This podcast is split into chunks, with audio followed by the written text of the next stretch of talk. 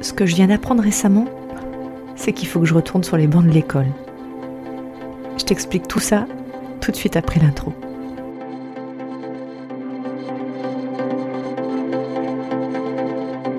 Le sujet du bien-être peut sembler parfois futile, et pourtant il n'est pas à prendre à la légère. Certaines périodes de vie personnelle ou professionnelle sont plus difficiles à traverser. Tu cherches des clés pour te remotiver, regagner l'énergie pour avancer ou tout simplement retrouver l'apaisement? Tu es à la bonne place. Je suis Virginie et je t'accompagne vers le chemin de la sérénité et de la positivité. Je te livre ici des réflexions personnelles, des astuces et des rencontres remplies de positifs en toute simplicité. Bienvenue dans la voie positive.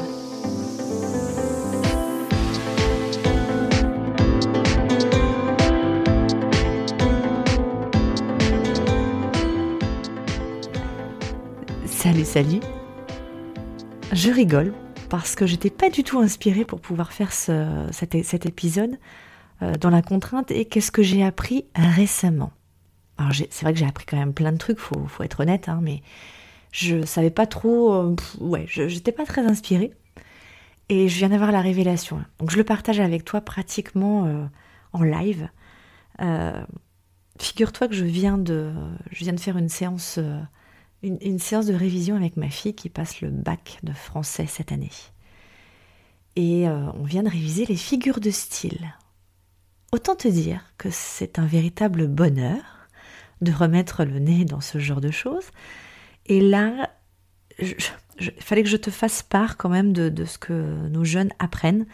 Alors il y a des choses bien, évidemment, il y a des choses qui sont tout aussi bien, mais qui sont un peu lourdes à apprendre on va le dire comme ça.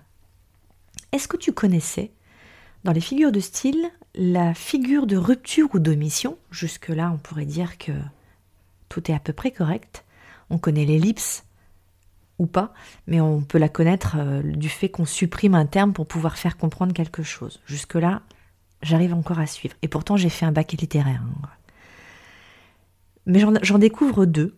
Une qui s'appelle l'anacolute un peu bizarre comme terme, et alors on explique à nos jeunes à quoi ça correspond. C'est une rupture de construction syntaxique. J'arrive même pas à dire le mot. Défaut fréquent du langage parlé qui peut être voulu et expressive. Effet de surprise et de rupture. On donne un exemple. Le nez de Cléopâtre, s'il eût été plus court, toute la face de la Terre aurait changé. Bon, faut déjà se, hein, tu vois, faut déjà s'imprégner de ça. Et la deuxième, le zeugma. Alors celle-ci, incroyable. On réunit plusieurs groupes de mots au moyen d'un élément qu'ils ont en commun et qu'on ne répétera pas. On peut unir un terme abstrait et un terme concret de façon inhabituelle. À défaut de sonnette, il tire la langue. J'ai rien compris. Je suis désolée. Je crois qu'il faut que je retourne sur les bancs de l'école. Tout ça pour dire que j'ai quand même appris euh, de nouveaux mots, même si je les ai pas tous compris et que je ne les appliquerai pas dans mon quotidien, en tout cas euh, a priori pas comme ça.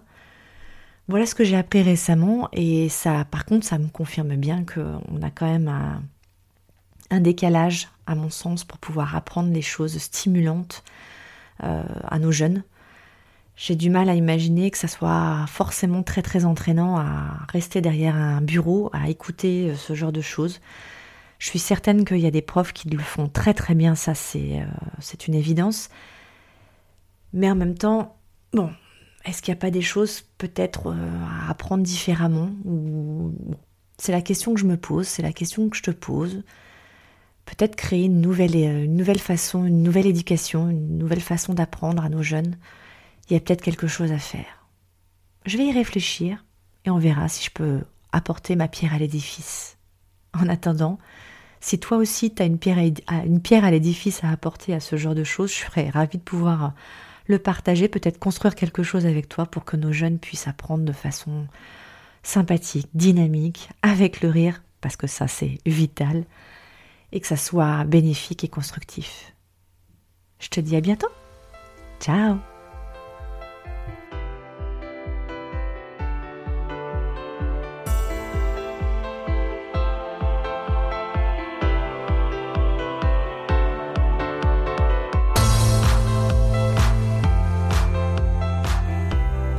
Si ce podcast t'a plu, n'hésite pas à le partager à un ou plusieurs de tes proches ou aux personnes à qui cela pourrait faire du bien de l'écouter.